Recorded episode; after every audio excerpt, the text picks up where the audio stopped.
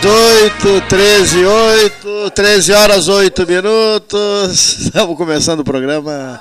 É, já, já, já tá no clima. Já tá no clima. Não, pode estar no clima. São. É, não, tá nós estamos clima. aqui. É, é, como o comandante não havia chegado, nós chegou, estávamos, chegou, chegou. É, nós estávamos bagunçando, é. mas ele chegou, agora nós vamos por ordem. Agora nós vamos comportar. Tudo, né? Entramos diante da garagem onde eu deixo meu carro, eu e o secretário Vanderlan. E ele queria conversar comigo sobre a estrada do Laranjal. Opa, certo? Tocar adiante, vamos tocar. Não, aí eu propus a ele o seguinte: apareça segunda. É, vai no programa. Apareça segunda durante uma hora e meia para a gente conversar à vontade. Olha aqui, não vai funcionar o esquema dos cartões, acho eu. P posso propor não? Alguém propôs ontem uma brincadeira saudável entre todos nós. Ou seja, nós recebemos de presente um cartão amarelo, me ajuda a explicar, um cartão amarelo e um cartão vermelho. Tá? Então, um dos integrantes, um dos integrantes, olha a linha cruzada, um dos integrantes da mesa é, seria o árbitro, só sextas-feiras para essa brincadeira. Um seria escolhido árbitro, ou se apresentaria como árbitro, era assim ou era sorteio? Pode ser sorteio, né? Pode ser um sorteio para, para que escolhesse o árbitro. Aí nós passaríamos ao árbitro o cartão amarelo e o cartão vermelho. É isso, Gastão? Bom, vamos lá. Ah, o juiz da partida do, do, do, debate resolve expulsar o Cleiton, porque chegou atrasado. Expulsa o Cleiton. O Cleiton, não, não. Pô, não é, é, amarelo, amarelo. Não, atrasozinho ou amarelinho? É amarelo. Certo. Ele comete um outro erro e ele é expulso. Aí ele vai para uma poltrona de onde assistirá o debate. E na outra sexta-feira ele será o árbitro. Boa essa, gostaram ou não gostaram? Sim, não. Não gostaram? Eu, eu, não, eu. É boa, brincadeira, brincadeira. A ideia em princípio é boa, mas pode haver é, interferência política. É, nós já passamos Daqui a por pouco tantas... eu estou falando uma coisa, me é. expulsam porque não gostam da coisa que eu estou dizendo. Tantos melindres nesse programa. Eu não faria isso, mas. Pessoas que se ofenderam, pessoas que até pensaram é. entrar na justiça. Isso mesmo. Porque foram considerados, como era? Pirão sem sal, pirão sem sal, mala sem alça. Que eu, que eu acho que nem todos. Vossa Excelência está sem microfone. É um soldado no exército sem arma. Não é isso? No, na, no, campo de batalha sem arma. Não, Na chegar aí complicou a vida dele. fora do ar ainda. Ainda bem que eu, ainda bem que eu fui avisado. Está me lembrando do programa do Chacrinha. Quem vai pro trono? não, não, não. Cuidado. vai ter o VAR também? Não, vai ter VAR? Não, o VAR é muito caro. Não, Aí teria que ter a segunda parte, King. Quem não. quer bacalhau? Ah, também. Mas hoje todo mundo ia querer, porque está tão caro o bacalhau. Né? E é tão bom. Aliás, ontem eu assisti a série sobre a vida dele, muito legal. O filme, aliás, o filme. também, muito, muito, muito, divertido. Bom. Pelas razões expostas, senhoras e, e senhores. E vocês sabem que ele é sucessor, acho que foi o Cleiton que contou isso. Acho que o Cleiton. Sim, o Paulo Brasil do Amaral. Do Paulo né? Brasil do Amaral. Ele, ele era assistente ele, do Paulo ele, Brasil. Ele era o técnico. Ele era o técnico da mesa lá no sítio do Chacrinha, no sítio, no sítio é, do, da Chacrinha. Da Chacrinha, em Niterói. Da Chacrinha, em Niterói, isso mesmo, Niterói. Podiam ter colocado isso E um dia ele disse assim, ó, encheu o saco daquilo tudo lá, louco para voltar para o Rio Grande e para o Café Aquários. Né? Ele disse. É, como é o nome, primeiro nome do sujeito? Abelardo. Abelardo. Olha aqui, olha aqui, Abelardo. Tá tá eu vou voltar para o Rio Grande, não aguento mais isso aqui, vou embora, não quero mais saber disso aqui. Pega essa chacrinha e fica com ela para ti. Tá? E, e o Abelardo tomou conta da chacrinha e o Abelardo virou a estrela, a estrela maior. Olha aqui, Não, descobriu celebridades. Olha, uma deputada chegando ao estúdio, e Jacques Haydn chegando ao estúdio, e descobriu Valnei Tavares chegando ao estúdio, e descobriu, né? E descobriu Roberto Carlos. Estou enganado ou não? O sim, Roberto sim, Carlos foi mascarado. É, foi descoberto pelo, pelo, pelo Paulo Brasil. Começou como cantor, pelo Chacrinha, pelo Chacrinha. como cantor mascarado é. no Chacrinha. Isso mesmo. É, e Isso o Paulo Brasil do Amaral, embora não tenha virado chacrinha, é, era uma figura excepcional, né? É, de uma inteligência, de um humor crítico, assim, realmente fantástico. Eu gostava muito do Paulo Brasil do Amaral, é, em todos os sentidos, pela sua vivacidade E cultura, ele tinha uma bela de uma cultura. Né? A gente Mas fez um 13 horas sobre ele aqui outro dia. Né? uma deputada. Quase uma hora. É, você, não, não, não. A gente prestou ao Paulo as homenagens devidas. Tá certo? Fizemos um 13 em homenagem a ele, recuperando passagens maravilhosas da vida dele. Maravilhosas. Eu não sabia que era dele, o Henrique Pires me confirmou que era dele, não, que era do, que era do moço de Santana do Livramento o, a capa vermelha e preta, né, chegar? Aquela capa vermelha e preta que era usada pelo Flores, pelo José Antônio Flores da Cunha, pelo general Flores da Cunha, ficou de herança para o doutor Paulo Brasil do Amaral. Senhor Jacques Reiders, vamos ver se, como é que está a minha memória. Só ando passando ligeirão aqui, antes de anunciar a secretária, a deputada, nos nossos estúdios. Vamos ver se a minha memória está boa, senhor Jacques. Fique observando aí. Veja se eu, se, eu, se, eu, se eu captei bem. Olha aqui, ó. Carmelitas, até, os, até passando os quatro condomínios, dobra à esquerda, vai encontrar o Arroio Pelotas, e depois eh, Três Vendas, irá em direção a Leopoldo Brode, as palavras são suas. APA, não, não, próximo, próximo ao KVG, Cemitério da Sanga Funda, é isso? Cemitério, isso. É, é, cemitério da Sanga Funda. É, Cascalho, Estrada da Boa Vista e Cascalho. Essa é a nossa estrada, não é isso? Do 13, é. a estrada do 13. É, boa tarde, boa tarde, amigos. Não, só retificando, tu começou de um sentido leste-oeste e depois virasse de oeste a leste. Então daqui a pouco pode gerar uma confusão. Não, um pequeno equívoco, olha aqui. Vai, pela, ah, vai pela Adolfo Fetter. Sim, vai pela vai Adolfo embora, Fetter, passa. Passa os três condomínios. Isso. Dobra à esquerda, na mesma entrocamento com as entrada das das quatro carmelitas, das carmelitas. Das carmelitas, Dobra à esquerda, aí tu anda em torno de Não existe ainda, hoje não pode dobrar à esquerda porque vai Não existe porque é por incrível que pareça, estamos sempre à frente. É. Por incrível que pareça, o Custódio, eu estava numa janta sexta-feira, vai ser feito, lançado um condomínio para ali agora também. Não, não, não. Eu digo que não existe não, a não, não existe a via. Então, a via. Isso aí é, é, Mas para nós já existe, né? Porque nós já então, estamos adiante do tempo. Não, nós não estamos adiando, nós estamos atrasados no tempo para fazer a segunda pista.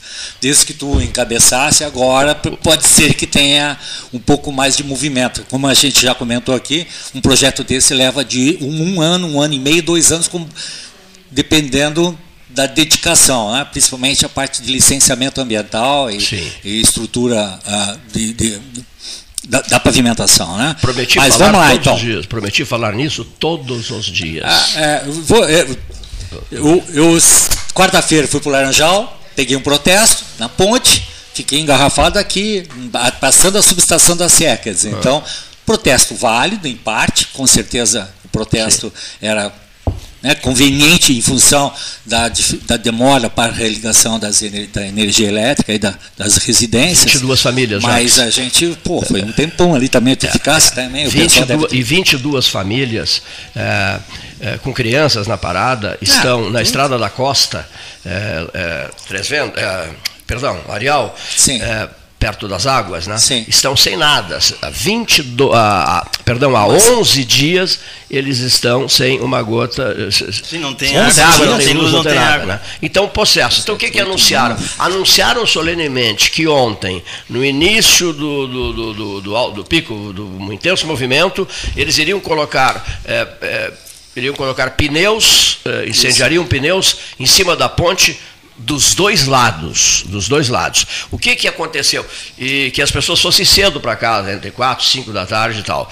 E eu fui para casa às 5 da tarde, passei ali às 5 da tarde, rolava água. Né?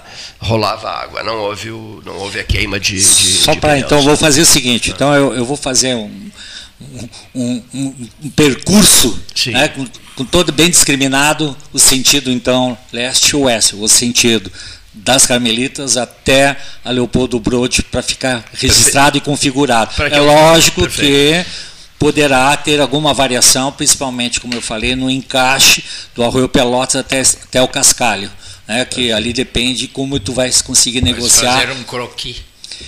É, é, não, é, é, o, o Varoto, ele, está inclusive no plano de mobilidade, quer dizer, então não é um, é um documento já assinado pela prefeita, foi desenvolvido por toda equipe, várias equipes da não, prefeitura. O entendimento do Cleiton para é, é, andando de é, leste para é, oeste, de isso, norte para sul, isso, isso, todo é, mundo, né? por aí, bem por aí.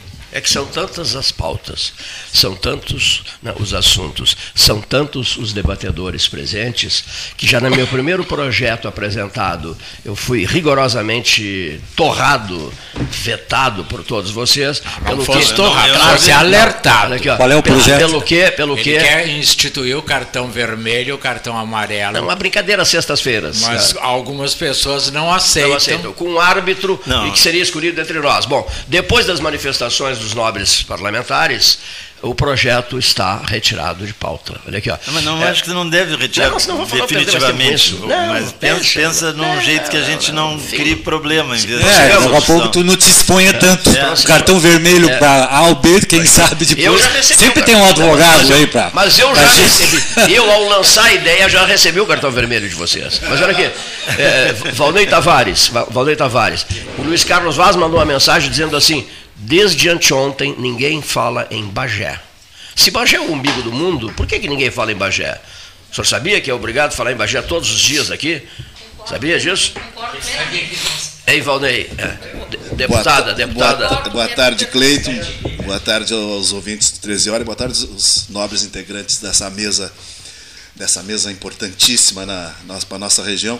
É por aqui que pulsa a política e a vida da nossa Zona Sul. Né, que passa obrigatória. Não há assunto importante que não passe pelo 13 horas e não é de hoje, a gente sabe disso. E Bagé é o centro do mundo, né? É o coração do mundo, é, é o umbigo do é mundo. é lá que está vivendo Elvis Presley. Continua lá, isso mesmo. Diz o Mourão que é a capital do mundo, né? Isso é a palavra O Mourão, Mourão disse né? que é a capital, que é a capital do, mundo. do mundo. E, né? e, e, tu já sabias que, que, é. a, que, que na Vila Kennedy mora um rapaz, nem tão rapaz assim, né? Mora um tá jovem. Bem, bem não, quase idoso já. Quase idoso. Que, que bota peruca de manhã cedo, bota óculos escuros, vai à padaria, o açougue, se chama Elvis Presley. Que está em Bagé agora. Sim, ele não, há horas. Sim, está em Bagé, tem um é. programa, faz shows maravilhosos lá, é, é mesmo, nosso é? parceiro, amigo. Parceiraço, é um sucesso. Elvis, as... Elvis não morreu. Elvis vive. Vive, eternamente. E, e escolheu Bagé. E escolheu Bagé. Porque encheu o saco de, de aparecer muito muito, e estrelismo, e TVs do mundo, etc. Não, eu quero, eu quero recolhimento. Eu quero isolamento e uma vida serena em Bagé. Eu ia ficar feliz se ressuscitassem o Frank Sinatra. O Frank Sinatra. Falando nisso, hoje morreu o Tony Bennett. Tony, Tony Bennett, Bennett aos é, 90, 96 anos. 96, é, é. Que era comparado, eu particularmente sou mil vezes Frank Sinatra né? Mas ele era respeitadíssimo. É, é que ele era ele era compositor, o Tony Bennett. É. O Frank Sinatra era mais cantor. É, mas né? jamais gravou um My Way. My Way é, é, é, o máximo. Algo... Mas tem outras músicas maravilhosas. Não, tem outras. Mas essa é eterna. Mas o nosso amigo Sidney é... Castanho dizia que My Way ele tinha escrito para mim. Então, por isso, eu tenho um carinho muito especial. Uma deputada, uma curiosidade muito grande é só. Lara é uma família consagrada de Bagé. Esclareça para um ignorante aqui os seus laços com os Lara. Quem é quem?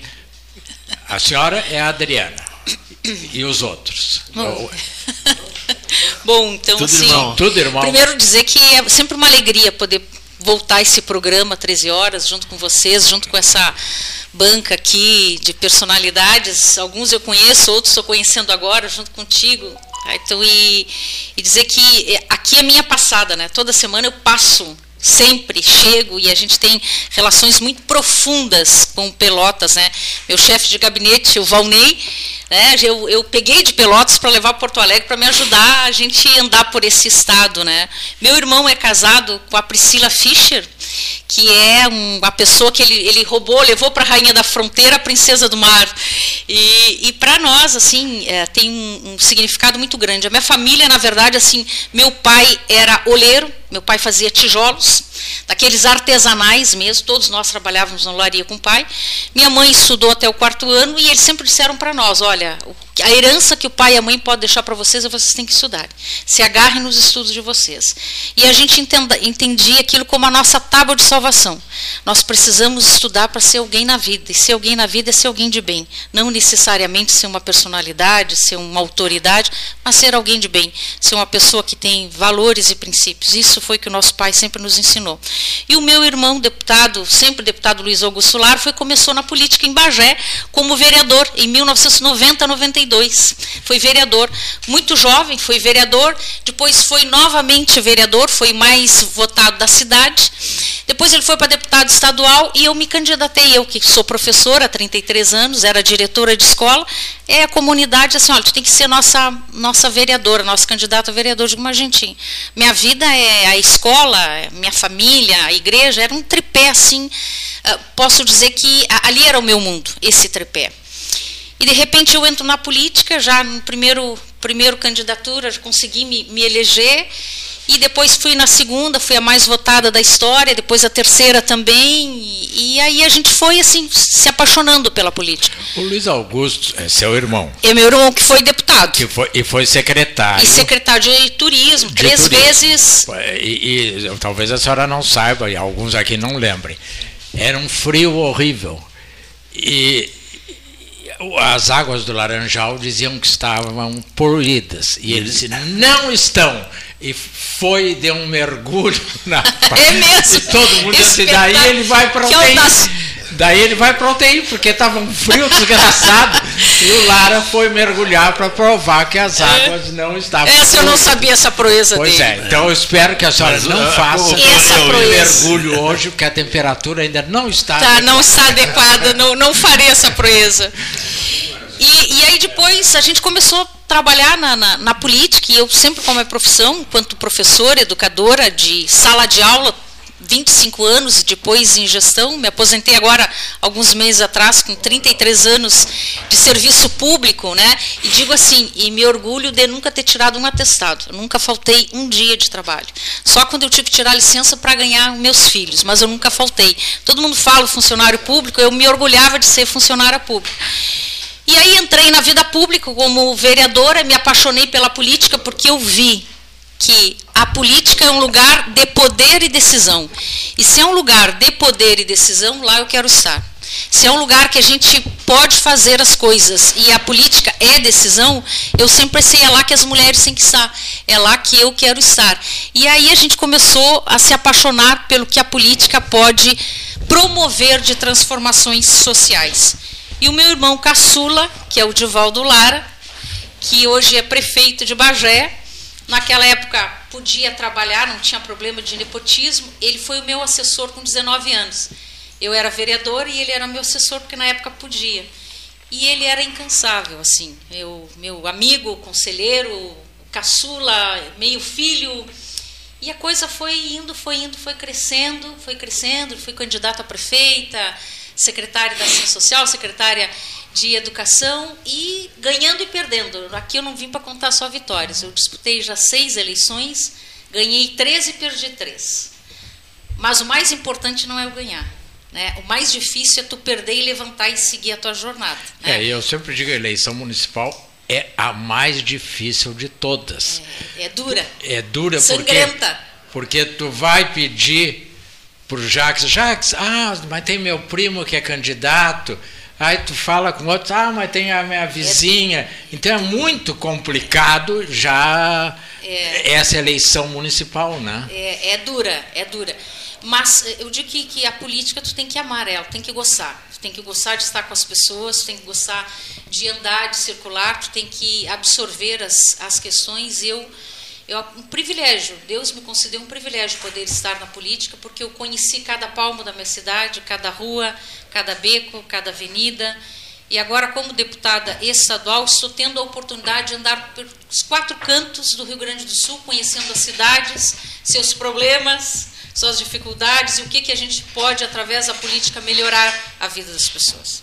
Eu acredito nessa política. Não estou romantizando aqui de nenhuma maneira a política, porque ela não tem nada de romântica, embora eu, como sagitariana, preciso de encantamento para viver. A gente precisa ter encanto, ter sonhos, porque senão a vida fica muito dura. Na realidade, Mas a senhora ela é dura. começou bem escolhendo um bom chefe de gabinete. É, olha aí, Não é por é. ser meu amigo, pai de um grande amigo meu. Tá, tá em Punta, né? O Fabrício Mas- ou, ou mudou-se? Tá trabalha... Mora em Punta, residência em Punta, É. mas está trabalhando lá e cá. Hoje, Pois é, hoje ele está em Porto Alegre. A última vez ele me disse Eu que achei que ele estava morando só em em Montevidéu. Punta. Eu achei que ele estava trabalhando só em Não, é, Montevidéu. ele mora em Punta, mas vai e vem, né? Vai e vem, sim. Um advogado. Deputada, qual é a sua, sua linha de trabalho na Câmara do Vereador? Na Câmara, Não, da, da não, Câmara não, ela já passou Na Assembleia essa Legislativa. Não, Na Assembleia- olha Olha Olha o cartão amarelo na Assembleia assim, Legislativa. Assembleia Legislativa. Fica bem tranquilo, porque eu quero te dizer o seguinte: eu me pego várias vezes chamando meus colegas deputados e vereadores, porque eu fui muitos anos Bom, vereador, então- e aí eu chamo de vereador, quando vê, eu, eu falo que estou na Câmara também. Mas é assim, Estou ó, na? Câmara também. puxando né, a parte empresarial, entendo, entende, se entende bem que, ah, que tem que simplificar a vida, simplificar a vida do empreendedor. Então, e aí tem várias linhas, é lógico, mas ó, entendo, entendemos que se entende que o PPCI dos bombeiros é um grande gargalo para que o Estado possa evoluir mais rapidamente e ser atrativo para atividades profissionais. né? É, essa é uma das questões. Tem outras questões que a gente precisa fomentar nas cidades do Rio Grande do Sul, que é a lei da liberdade econômica. Ah, No Brasil, nós tivemos 10 cidades que se destacaram em liberação de alvarás, que não precisou alvarás para que eles pudessem funcionar, liberando todos esses tipos de licenciamentos, né? Cinco, sete são do Rio Grande do Sul. Das dez do Brasil, sete são do Rio Grande do Sul. A do ranking, a primeira do ranking foi Bagé, que liberou 1.137 licenciamentos de atividades econômicas que não precisaram de toda aquela burocracia para poder empreender e trabalhar. Isso vai vai ao encontro do que tu estás falando. Quanto mais nós burocratizamos e dificultamos para o empreendedor, que a vida do empreendedor não é fácil, empreender no Brasil não é fácil. Então, o Estado precisa ter esse papel de desburocratizar e de facilitar o acesso e facilitar, a, não é só o acesso, permanência do empreendedor, né? a, a permanência. Então, nós temos a Lei da Liberdade Econômica, que foi uma lei sancionada pelo presidente Bolsonaro.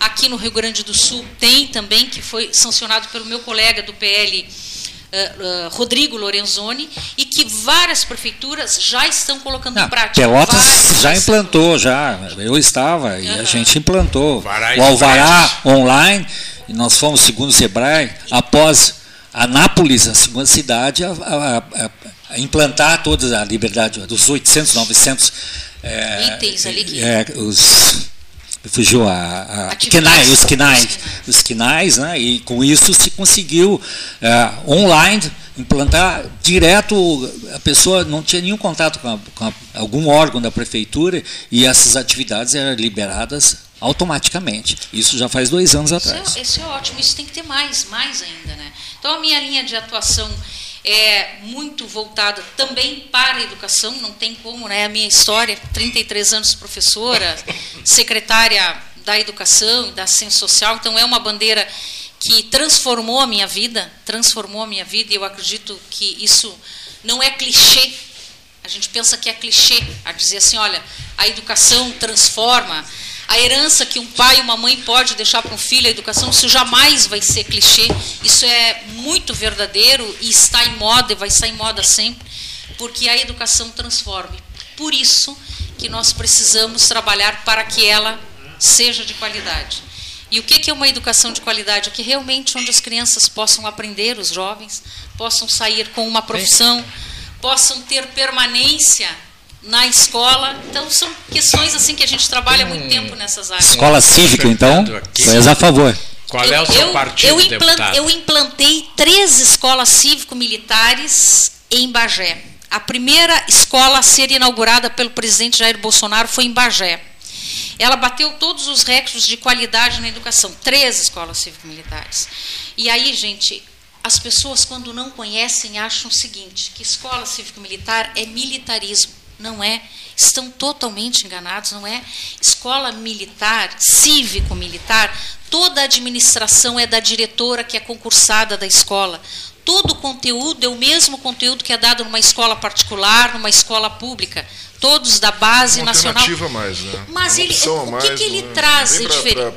Para dividir, para somar. Né? Exatamente. Né? A questão da disciplina, que é uma coisa que muitas escolas perderam também. Agora, também, é, acho que foi o Zema, lá em Minas, que botou bombeiros para administrar também, que é uma alternativa também, não somente é, militares. É, também. isso. É, mas, assim, eu defendo que a administração, a administração, ela deva de ser pelo, pelos professores, em conjunto com o que, o que, o que, o que de melhor o Exército tem? O que de melhor?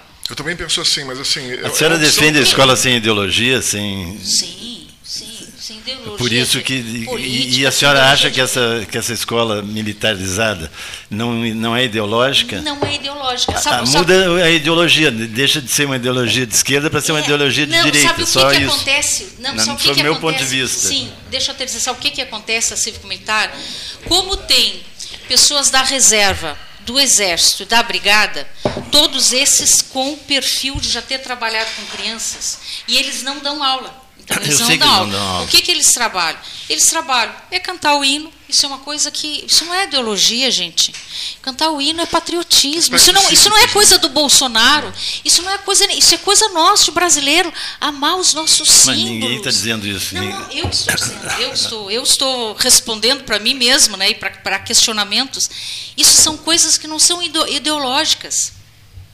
São coisas que são dos brasileiros. O amor aos nossos símbolos, o amor ao nosso hino, o respeito.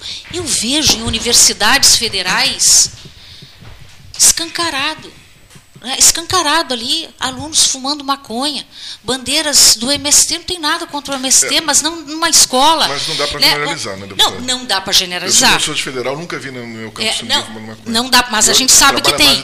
Mas a gente sabe que tem. Não, e tem. Mas, deputado, não dá para generalizar. a pergunta do ouvinte, qual é o seu partido, qual é o seu partido que o ouvinte perguntou, porque eu estou vendo um L aqui de Lara, mas poderia ser L de Lula. Mas como é, é verde e amarelo, eu concluí que é de Bolsonaro, que começa Le Bolsonaro. Então, qual é o seu partido? O ouvinte está perguntando, porque eu realmente. o meu L é o L da liberdade. É o L da liberdade. E o partido? Eu, partido Liberal. Liberal. Partido Liberal. Por que da liberdade? Eu acredito que com liberdade, só com a liberdade, nós conseguimos empreender, nós conseguimos desenvolver um pensamento crítico. Ora, eu não conheço todos os senhores que estão aqui na mesa, e eu tenho certeza que cada um tem um posicionamento político diferente, alguns parecidos com o meu, outros não. Agora, ter a liberdade da gente poder estar aqui fazendo essa troca, essa coisa, isso é maravilhoso.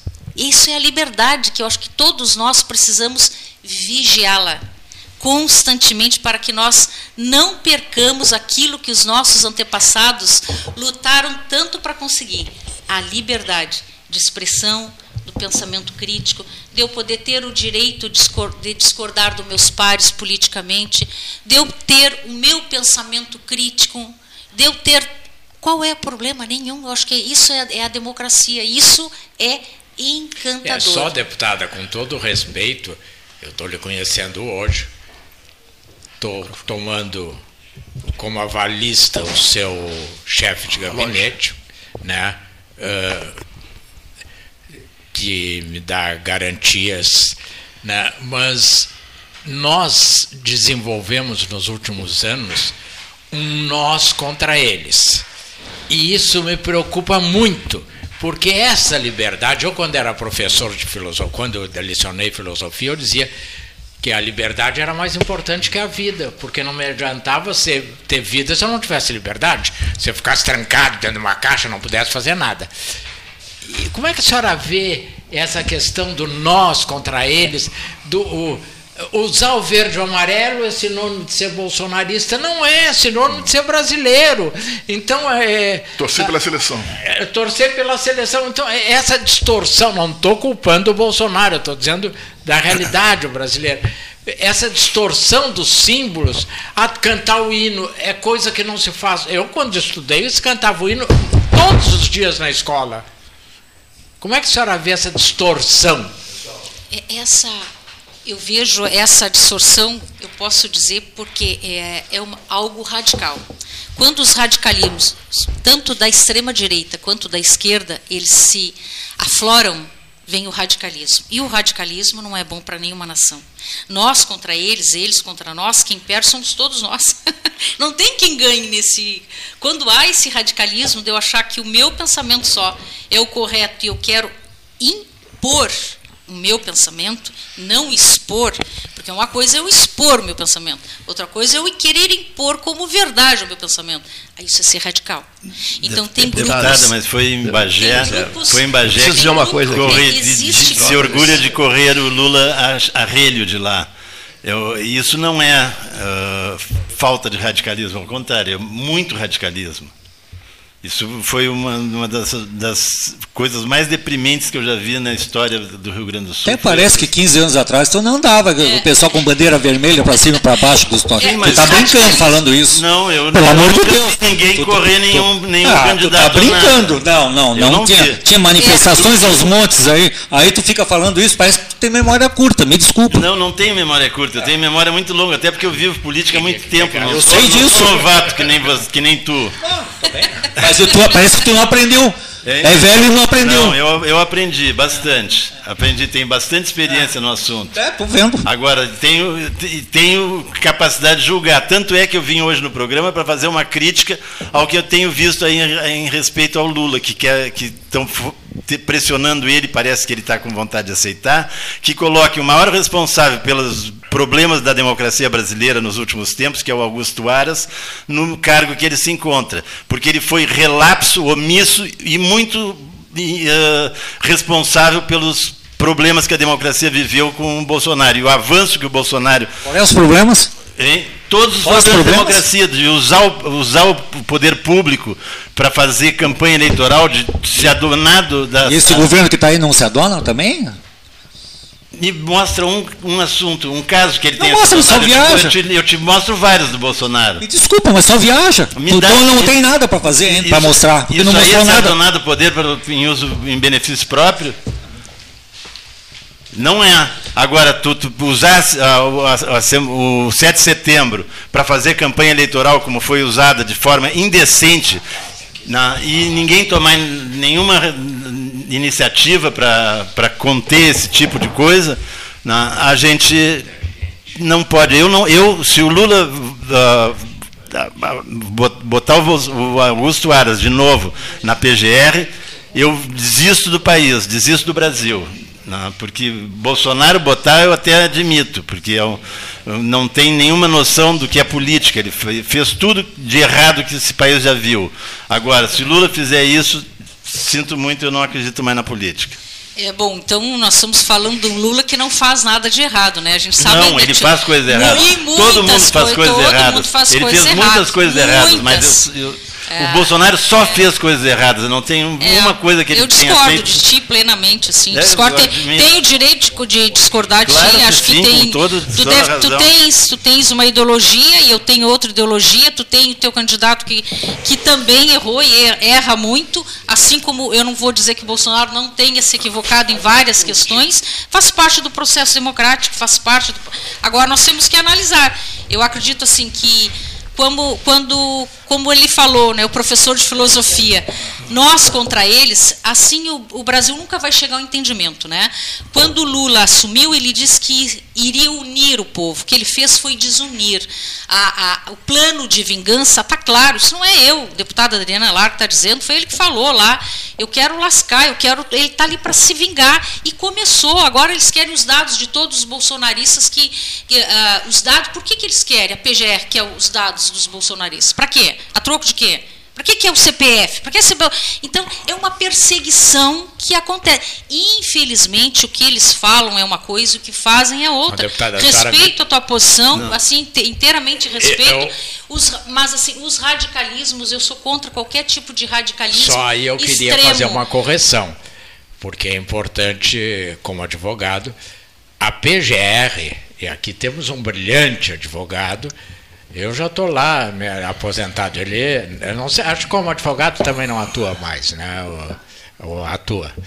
Mas deixou o filho. Atua, é. atua, atua Bom, sim. Uh, a PGR, o Ministério Público é independente. E a PGR é independente.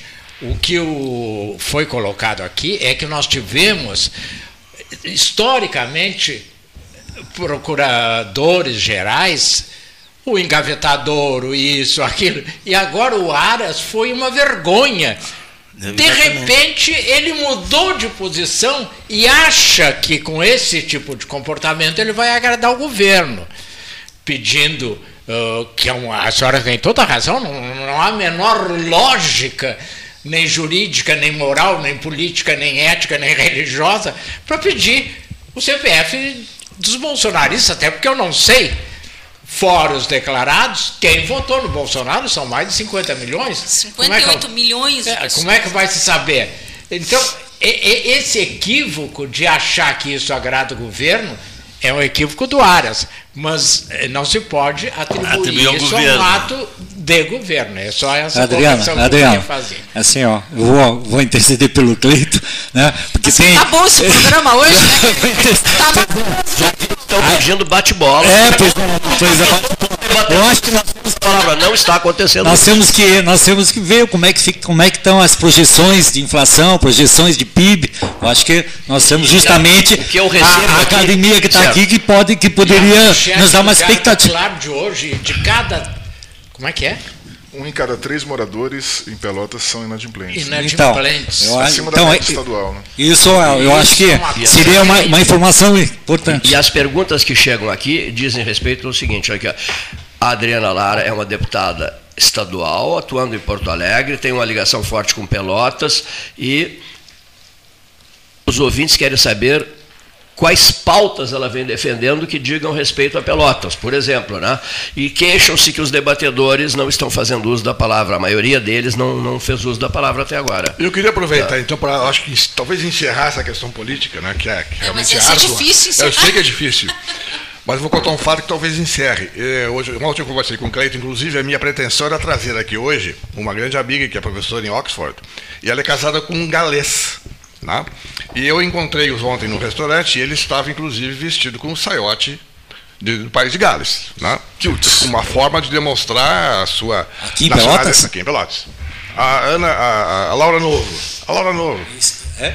é? Filha do, filha do, do, do, do Azevedo, do Guinho. Certo. Bom, e ela veio casar aqui em Pelotas. Ela casou lá e agora veio casar aqui para dar uma satisfação para os pais, alguma coisa assim.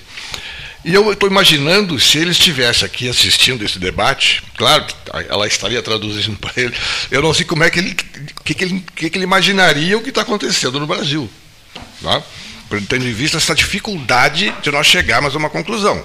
E a única coisa que eu, que eu, que eu digo para encerrar é a seguinte: ó, o Brasil nunca foi dirigido pelos melhores homens que nós temos nesse país, nunca foi. E eu acho que dificilmente será.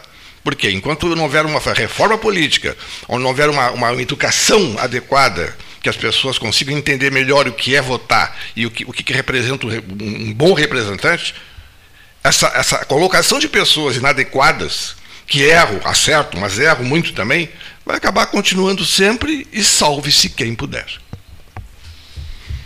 Eu... Corretíssima fala. Só para não ficar mudo aqui, né? Mudo aqui. Eu, queria, eu só queria dizer que se eu tivesse assim, só escutando o programa, não participando, eu ia gostar. Eu acho que a conversa está boa, está fluida e os assuntos estão tão bons. Eu acho que estão tão, tá interessante a, a questão. E eu me atrevi a entrar um pouquinho no que foi colocado antes, porque essa questão de radicalismo ela não é só uma questão assim do nós contra eles, é uma questão assim de prejudicar as pessoas mesmo, tanto que está aí na capa de um jornal local hoje, Diário Popular, dizendo que as pessoas estão endividadas. Se pegarem outras capas de outros jornais também vão dizer que as pessoas estão endividadas. E aqui no 13 Horas, nesse programa, a gente já vinha dizendo isso, não que a gente tenha bola de cristal ou soubesse alguma coisa, mas a gente que vive o dia a dia, a gente sabe o que, que é as famílias, como é que é o comportamento, como é que está o mercado imobiliário, como é que está uma série de, de, de, indicadores, vamos dizer assim, que, que, que, que dizem do bolso da, das, das pessoas.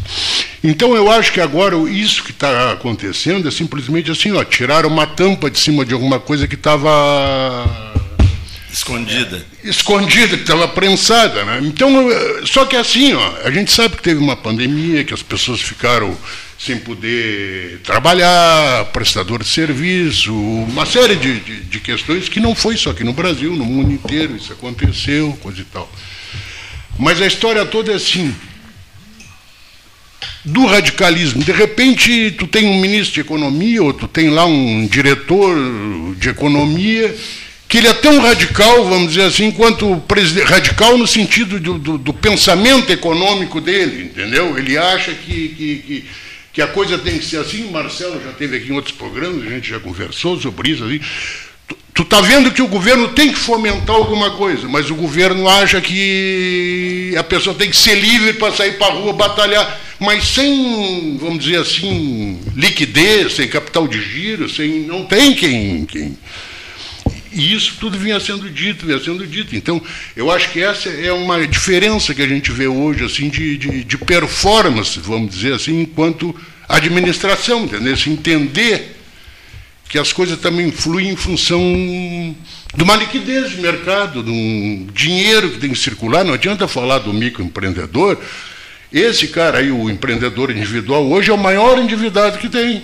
Entendeu? Impressionante. Então a gente, a gente, sem reais, então a gente libera os alvará com toda agilidade. Tens razão. Hoje, olha, o cara quer abrir uma empresa, agora ficar devendo é no outro dia. Entendeu? Porque o que acontece? O cara abre, uma, essa que é a real. O cara tira o alvará num dia, no outro ele está no banco pedindo um empréstimo, e no terceiro ele está devendo. Essa é a realidade do, do, do, do microempresário. Sabe, se eu digo para o Sebrae, digo, já disse, inclusive, por isso que eu estou repetindo aqui. Então eu acho que essa é uma questão. A sustentabilidade disso, da economia, do, da, essa que é a grande questão no meu entendimento, entendeu?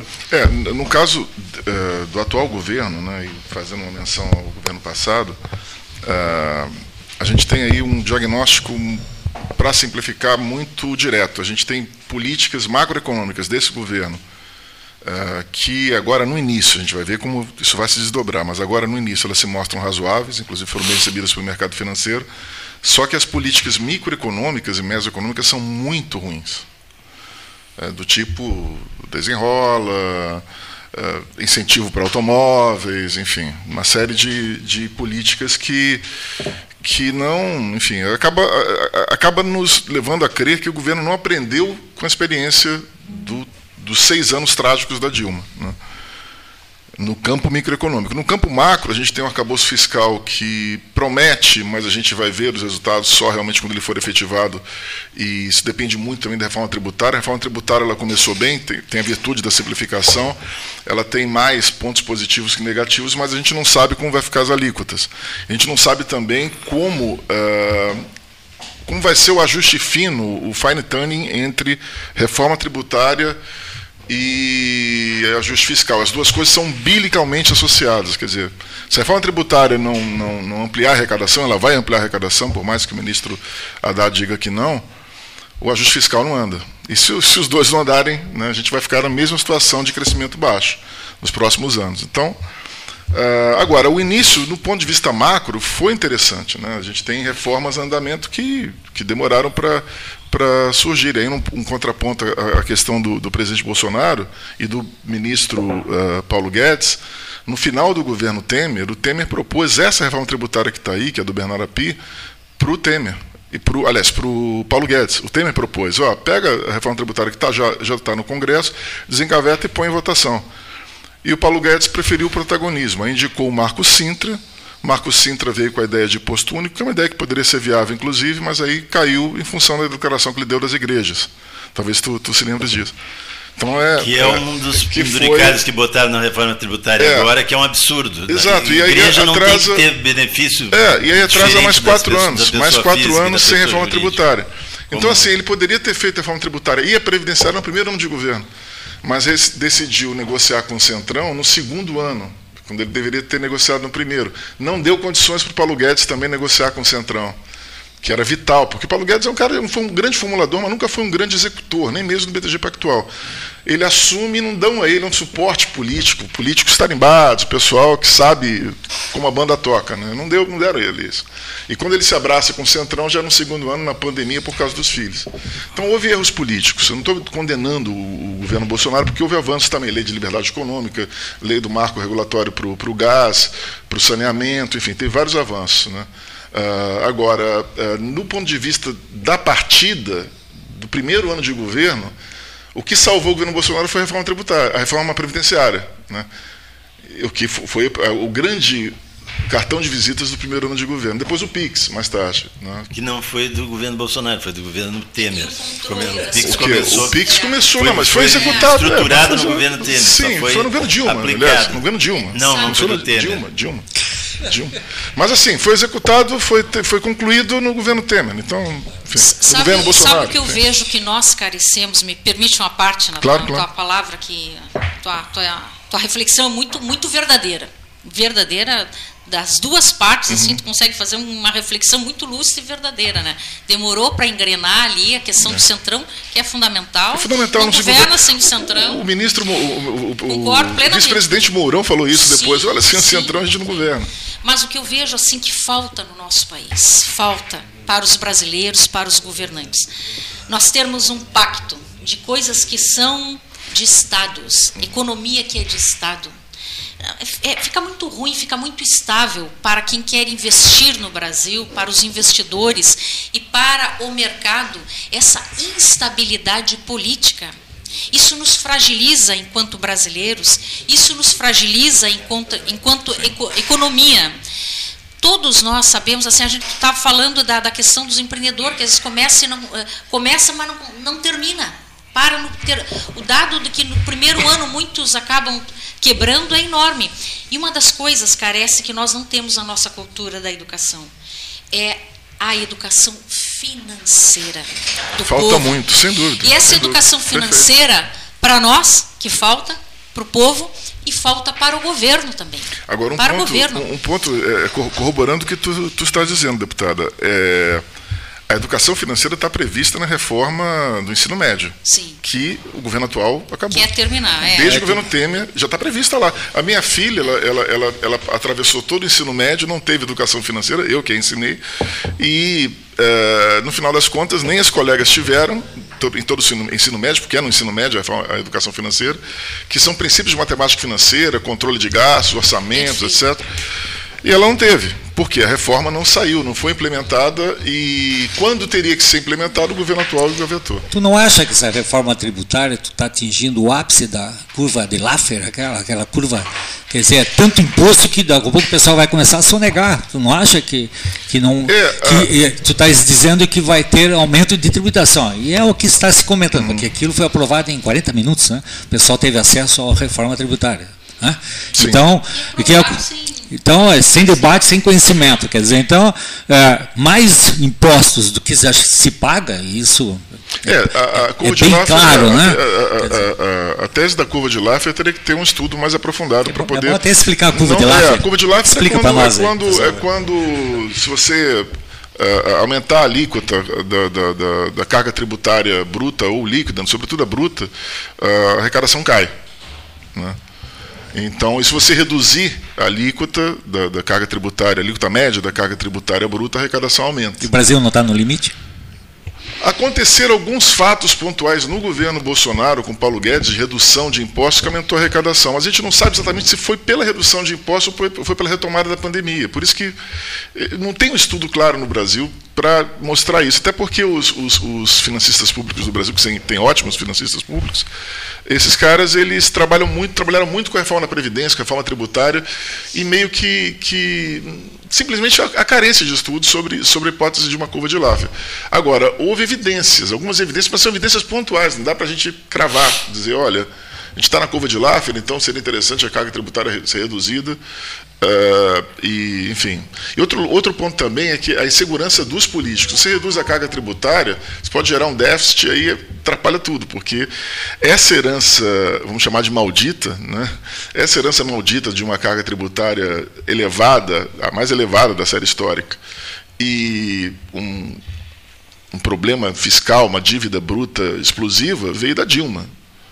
Veio da Dilma. A dívida bruta explodiu no governo Dilma. E depois foi controlada a, a, muito custo no governo Temer, caiu no governo Bolsonaro, caiu pela inflação também, porque a inflação acaba beneficiando o devedor, e o devedor é o governo, era o governo. Então, é, e agora está caindo. A tendência, espera-se, né, que com ajuste fiscal, com o arcabouço fiscal, a gente consiga reduzir a carga tributária, aliás, a carga da dívida bruta em relação ao PIB, que é o grande problema do país. Se a gente reduz a carga da dívida bruta sobre o PIB, o investimento vem tranquilo, está vindo até com. Só com o arcabouço fiscal já está vindo, porque lá fora a gente não tem um juro tão alto e não tem também um, um, um, nenhuma economia. É, do patamar do Brasil está crescendo tanto assim. O Brasil está crescendo pouco, mas é um crescimento modesto, mas é, é promissor, vamos dizer assim. E, enfim, a gente tem inflação nos Estados Unidos também, inflação na Europa, a inflação aqui cedeu, a, a custo de juros muito elevados também, aí uma questão de. Não estou condenando. Eu gostaria de fazer uma pergunta, é, é posso? É, sim, claro, fica à vontade. Tu é professor de economia. Sim. E eu acho que é a pessoa assim que bem indicada para também nos, nos, dar o teu parecer do que tu, tu acha, uhum. do que eu gostaria de da tua contribuição, né, sobre o teto de gastos, né? uh, poder explicar um pouco melhor até para a uhum. população, porque todos nós, eu sou dona de casa, né, sou professora, estou deputada, mas sou dona de casa, e de uma maneira muito simplista, assim, muito muito simples, né. Uh, a gente sabe que a gente não pode gastar mais do que a gente tem. Se eu gastar mais do que eu arrecado, do que o meu salário, eu vou me endividar. Eu vou, e aí é juro. E é... Então, aquela questão que a gente aprende. Eu agora na época da, da pandemia eu aproveitei para fazer um curso também de educação financeira. Uhum. Olha uhum. só, com a minha é, idade sim, fazendo sim, um curso de é educação, é aquilo que a gente não aprende na escola. É tipo, vou fazer uma especialização um ano de, de, curso ali, aproveitei aquele EAD que tem, mas é muito sim, bom, sabe? Bons, muito bom, eu aprendi muita coisa ali. E aprendi para minha vida, porque eu tinha necessidade também para minha vida. Sim, claro, claro. E ali, e a gente sabe, né, porque muitas vezes carece a família, carece de passar, a escola não passa a gente tem que ir atrás para entender, porque a gente sim. tem que entender de finanças. Homens, mulheres, crianças, jovens têm que entender. Uhum. E eu gostaria, pelo menos na minha vida assim, eu sei que eu tenho meu salário é X e eu não posso gastar mais do que aquilo ali, senão a vai pergunta, me dar problema. A pergunta é excelente. Deputado. Então, assim, eu gostaria que tu é. dissesse de uma maneira também, assim, para que sim. a gente possa entender, claro, né? Porque claro. tu é economista e, e domina, porque o teto de gasto é uma coisa que dava um, um, um controle para as contas públicas, para os recursos. E agora, não tendo mais esse teto, qual o teu ver enquanto professor de. Duas Porque de repente esteja até equivocado. Só uma pergunta que, que, junta com isso aí. Nessa questão do teto de gastos, né, tu juntar os juros que o Banco Central está impondo ao país, tu acha correto? Como é que Sim. é? Eu, eu... O, o, taxa de juros. Os juros. Uhum.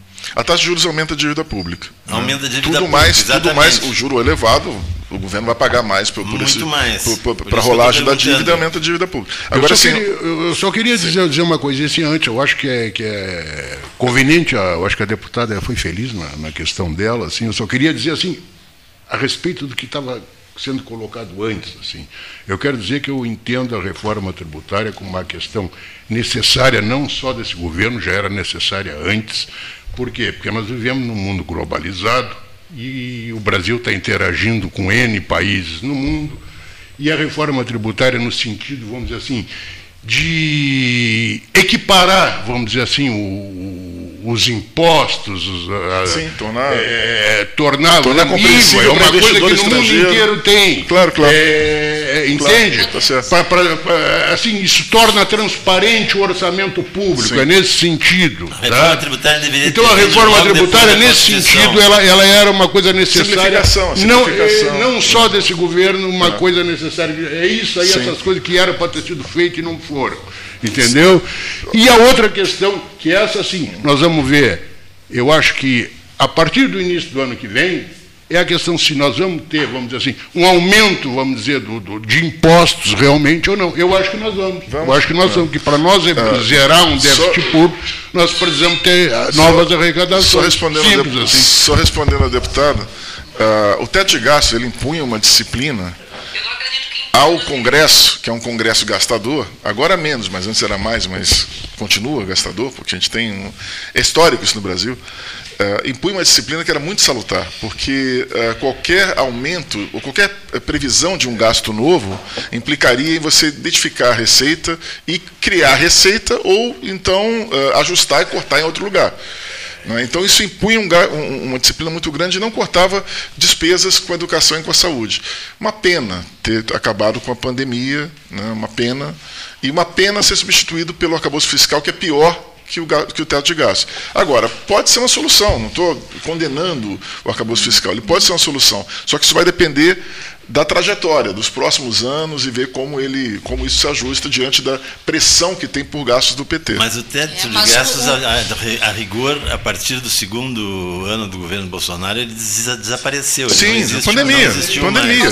pandemia. Depois da pandemia também, na, na, no ano eleitoral, foi detonado, sim, também, no, detonado para poder excesso, fazer claro, campanha perfeito, eleitoral. Perfeito, sim, também houve excesso. Ele acabou, uma pena, porque não, foi uma reforma virtuosa. Não tinha como ter, não, na né? claro. eu concordo que não tinha, mas no ano eleitoral não tinha motivo. Por exemplo, não tinha motivo de fazer o que fizeram com a gasolina, de baixar os impostos que, com o chapéu dos outros ainda, porque Uh, baixou bolsa caminhoneiro estadual, e tudo mais. Imposto, né? Bolsa é. caminhoneiro, bolsa isso, bolsa aquilo, para fazer campanha eleitoral. Isso não existe. É, mas ali foi uma sobrevida para os brasileiros que não, não, não estavam numa situação extremamente difícil, com a gasolina subindo praticamente todo mês. Né? Ali não tinha. Hoje o petróleo, o barril do petróleo está menor e continua subindo. É, Explique. É. O barril de petróleo está menor do que o ano passado. Deputada, e como é que se explica porque isso? Porque subiu por causa do ICMS que voltou. Que voltou. Senhores, eu tenho que chamar os comerciais, eu não estou conseguindo entrar na pista. É, eu só vou deixar uma pergunta para mas é, eu, sou, eu sou o piloto Satoru Nakajima, estou na beira da pista, a pista está molhada, está chovendo, eu não estou conseguindo só entrar. vou deixar uma pergunta para a deputada aqui de um ouvinte. A senhora falou há pouco, lá, lá atrás, bem no início, no seu colega, que filho do Lorenzoni. Uhum, Rodrigo. Do Rodrigo, que inclusive fez um pronunciamento em defesa do governador uh, nessa briga com Jean Williams, que é uma coisa ridícula. Ridícula, ridícula absolutamente ridícula. Ridícula. Ridículo. Bom, mas a pergunta do ouvinte não é essa. Eu fiz isso ele só faz para parte situar... lá da secretaria, da, eu acho da comunicação, né? Imagina. Não, é, não ele, ele não, ele não, não, não, ele não está em cargo. Não, o governo nega, o governo nega. Não, ele se disse uma. Ele sempre foi um desequilibrado. É. Desde Bom, mas a pergunta do ouvinte é: como é que a senhora, como deputada estadual, fica para depois dos comerciais, comerciais, vê, Isso. vê certo. o governo Eduardo Leite, lembrando que ele é de Pelotas, é da nossa terra, é certo. é nosso amigo. Sim. Então, o Cleiton hoje está com o cartão amarelo, não, cartão não, vermelho. Não. Eu estou então, pedindo. A senhora certo. pode criticar. Eu estou aceitando certo. a sugestão do Jacques, que eu achei interessante. Depois do intervalo, pode ser? Claro. Aqui, ó. Gás Marrinhas, você pede pelo 981-479329. Você também pede pelo 3228-2428. Encomende o seu gás, o Gás Marrinhas, Albano Marrinhas, Lázaro Marrinhas, de volta ao 13. Gás Marrinhas ao lado da equipe 13 horas no ano 45. Plano Safra Banrisul, 11 bilhões de reais disponibilizados para o produtor rural. Folhado doce, minhou ou pão de mel, gosto de biscoito caseiro é tradição. Biscoito Zezé, carinho que vem de família há 55 anos. Mesa 13. Salão Amarelo, Palácio do Comércio, Polvo 600 mega de internet por apenas R$ 69,90 nos três primeiros meses só na Polvo Internet. Instalação gratuita e atendimento humanizado. Telefone 3199. Chame no WhatsApp 3199 4000. 14 mais 5, hora oficial Ótica Cristal, Salão Amarelo, Ótica Cristal. Avenida, Avenida não, Andrade Neves, Calçadão da Andrade e Calçadão da 7 de setembro. 14 mais 6, as mensagens, voltaremos em seguida.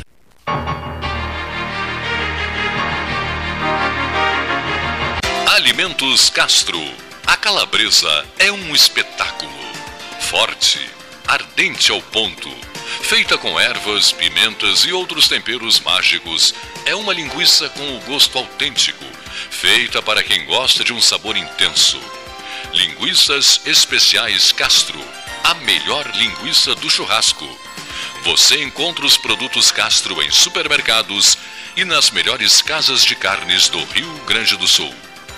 Associação Comercial de Pelotas é um dos órgãos mais antigos do país sempre em defesa da classe empresarial, com uma história marcada pela transparência e pelo compromisso com seus associados. Faça parte do nosso quadro de sócios. A ACP está localizada no edifício Palácio do Comércio, Rua 7 de Setembro 274, telefone 3028 1541, com o ramal 200.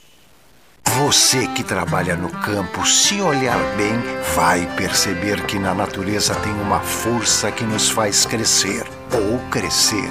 Ela está nas mãos de quem planta o alimento nosso de cada dia. E essa força também está no novo Plano Safra Banrisul, onde o produtor rural tem ao seu lado o banco que mais cresce no agro aqui no estado. Conte com a parceria e conexão do Banrisul. Juntos vamos crescer ou crescer. Marque Mais recomenda folhado doce, mignon ou pão de mel. O gosto de biscoito caseiro é tradição. Biscoitos Zezé. Carinho que vem de família há 55 anos. Minuto Simers. O Sindicato Médico do Rio Grande do Sul representa e defende os médicos sob todos os aspectos em prol de adequadas condições de trabalho e valorização profissional além de oferecer assessoria jurídica, contabilidade, plano de saúde e diversos benefícios. Associe-se ao Simers e tenha defesa 24 horas. Ligue 51 3027 3737. Com todo mundo tomando cuidado, já se pode pensar em viajar com mais tranquilidade. Para que isso aconteça, a Expresso Embaixador está fazendo o necessário para manter seus clientes e funcionários seguros. Antes e depois de cada viagem, uma equipe de limpeza higieniza todas as partes do ônibus. Por dentro e por fora, nossos carros passam por um processo de desinfecção e descontaminação. Tudo pronto para levar você com segurança ao seu destino. Expresso Embaixador, aproximando as pessoas de verdade. Nas estradas administradas pela Ecosul, você está protegido 24 horas. Precisando de apoio, é só ligar 0800 724 1066, que também é WhatsApp. O Centro de Controle Operacional agilizará o seu atendimento. E se quiser reabastecer as energias, já sabe, os postos de serviço de atendimento ao usuário estão à sua disposição, oferecendo conforto e segurança em pontos estratégicos das rodovias 24 horas por dia. É só chegar. Ecosul, sempre perto de você. Quer comprar, vender ou alugar? A Imobiliária Pelota é a parceira ideal para a realização dos seus desejos. Opções inovadoras de atendimento a qualquer hora e em qualquer lugar. WhatsApp, visita remota, tour virtual, contrato digital e outras ferramentas seguras e práticas para você fechar negócio sem precisar sair de casa. Na Imobiliária Pelota, os sonhos não param. Acesse www.pelotaimoveis.com.br WhatsApp 991 11 7432 Gás Marinhas 981 47 93 29 WhatsApp e 3228 2428.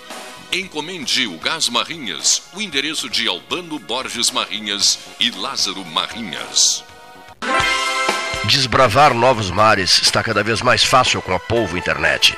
400 mega por R$ 69,90 nos três primeiros meses e instalação gratuita. Chama no Whats 3199 4000 e vem navegar com a gente. Modernizar, qualificar, melhorar os serviços. O SANEP não para de inovar a partir de agora, a impressão da sua conta de água será feita no momento da leitura do hidrômetro. Com isso, acaba o grande intervalo que existia entre o consumo efetivo e data em que você pagava por ele. A transição para o novo sistema acarretaria em duas contas com a mesma data de vencimento, exclusivamente no primeiro mês. Para evitar que isso ocorra, a segunda será automaticamente parcelada em 12 vezes, e quitada nas faturas seguintes sem juros e multa. Se desejar antecipar esse valor e pagá-lo em uma única vez, poderá fazer essa solicitação pelos canais de atendimento do SANEP. SANEP. Juntos, podemos fazer a diferença. Venha conhecer o Riviera Condomínio Clube em Pelotas. O loteamento conta com mais de 40 ambientes. O empreendimento tem piscina térmica, spa, quadras de tênis, cinema, espaço fitness e restaurante. São mais de 137 mil metros quadrados de área verde e uma infraestrutura completa para a sua família. Visite o nosso plantão de vendas na Avenida Ferreira Viana, número 2065 e saiba mais. ACPO Empreendimentos. Realize agora. A SPO ampliou e inovou. Há 40 anos prestando serviços em arquitetura e construção. Agora também é consultoria imobiliária especializada as tendências no mercado de imóveis, projeções, prospecções, oportunidades e as melhores estratégias e logísticas de compra e venda. Mande um WhatsApp para 53 98117 8685 ou ligue para 53 3028 9944 e converse com a equipe SPO. Aquarela Tintas, uma empresa com equipes especializadas em Pelotas, Rio Grande e Porto Alegre. Aquarela Tintas, Rua General Osório 1259, telefone 3225 5000.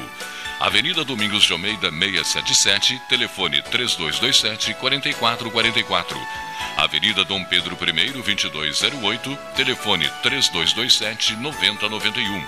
Avenida Duque de Caxias 685, telefone 3221 1646.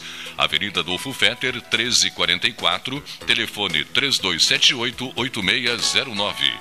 Trabalhamos com as principais marcas do mercado: Coral e Souvenir. Aquarela Tintas. Ferragem Sanches, Barros Cassal 16, Arial. Fone 3228 4188. De segunda a sábado, das 8 às 12 e das 13h30 às 18h30. Material hidráulico, material elétrico, tintas, vernizes, tinners, máquinas serra mármore, furadeiras, cimento cola e ferragem em geral. Ferragem Sanches, Barros Cassal 16, Arial. Ótica Cristal, crediário, cartão ou cheque a vitrine do calçadão da Andrade Neves. Unimed Pelotas, o melhor plano de saúde, com urgência e emergência 24 horas. Panemio, alimentos saudáveis e conveniências. Osório, esquina Rafael Pinto Bandeira. Teleentrega 3225 2577. Genovese Vinhos, delicateces, produtos de marca, a qualidade de sempre. Ligue 3225 7775, Doutor Amarante 526. Visite a sua Genovese Vinhos.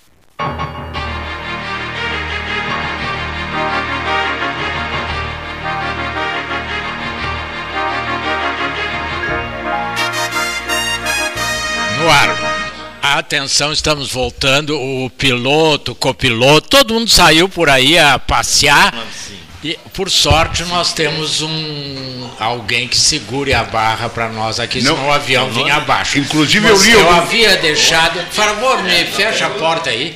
É, deixado uma pergunta à deputada sobre o governador Eduardo Leite, é, enviada por um ouvinte.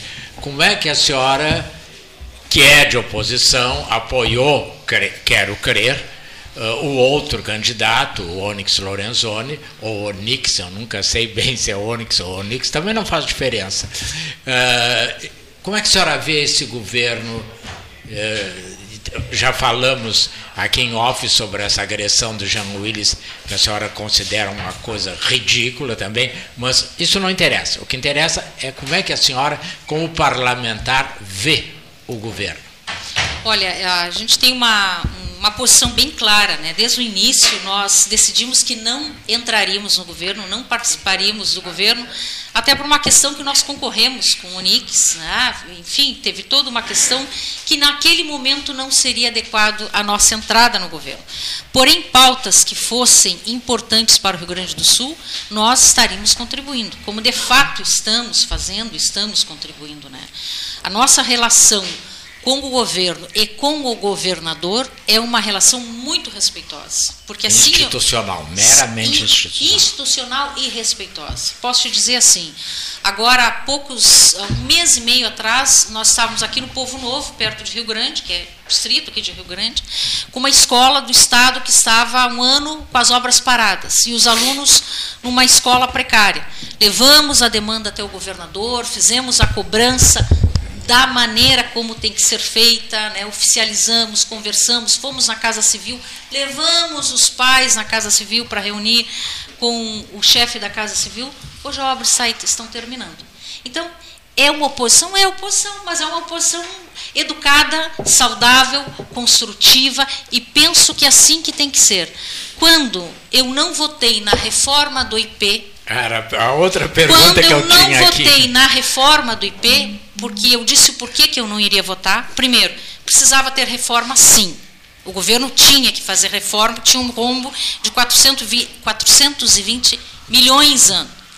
Sem uh, reajuste da tabela SUS, uh, sem reajuste da tabela IP, desculpe, sem reajuste para os hospitais, tinha que ter mas não daquela maneira, nós não entendíamos que daquela maneira ia onerar muitos do, a trava de 12, até desconto de 12%. Aí nós apresentamos uma emenda para ser discutida com o governo. Como a emenda ela não conseguiu, nós não conseguimos avançar com a emenda, a minha posição foi não votar da maneira que estava. Então, fiz meu posicionamento, fiz uma contribuição para o projeto, porque eu acho que tu não pode só estar tá criticando. Tu vai criticar, mas tu apresenta alternativas como a gente fez. Nós apresentamos, o PL foi a primeira emenda apresentada por nós, pela nossa bancada, dizendo que os baixos salários tinham que ter uma contribuição menor. E os altos salários, aí seria a trava de até 12%. Como não houve avanço na, na nossa emenda, a minha posição foi não votar. Aliás, fui o único voto contrário do meu partido. Eu votei contra. Não, é, é, porque o partido liberou, não que eu fui contra o meu partido, porque nós votamos é, em conjunto. Ou quando o partido libera, me deu a oportunidade, Adriana, escolhe se vai votar sim ou não. Eu votei não pela reforma. Né? Alguns colegas meus votaram sim, outros não votaram, direito de cada um, mas houve um acordo. Houve esse acordo. Então, isso é importante. Como houve agora o acordo do hino, que queriam mudar a letra do hino, houve o acordo. Nós fechamos questão. Não vamos, vamos votar no projeto do Rodrigo, que era o projeto que todo mundo votou, que era da imutabilidade do hino rio-grandense, salvo que tivesse uma, vamos dizer assim, uma, uma avaliação, um plebiscito, uma vontade popular. O que não aconteceu, que nós conseguimos aprovar. Então, essa relação é uma relação é uma relação muito saudável de pontuar porque não é algo de como é que eu vou dizer aquela aquela política radical de achar que tudo que o governo está fazendo é errado. Se é não. governo é contra. Não eu acho que antes de tudo nós somos brasileiros e nós somos gaúchos e, e aqui tu tem que procurar fazer as coisas acontecerem. Com a questão agora da cívico militar que o governador Eduardo Leite se posicionou que não fecharia, eu coloquei lá no meu Instagram, parabéns, governador, pela sua posição. Porque ele manteve a posição, porque ele não foi, ele não pensou na questão ideológica. Ele, o que, que ele viu? Esse, esse tipo de escola está dando resultado na qualidade. Diminuiu a violência em 85%, a verbal em 82%, que é o bullying, a patrimonial em 75% nas áreas que as escolas são, são implantadas, 75%, o índice de evasão praticamente zero, a assiduidade enorme, os professores. Então, o governador levou em conta os resultados da escola e disse: aqui nós vamos manter.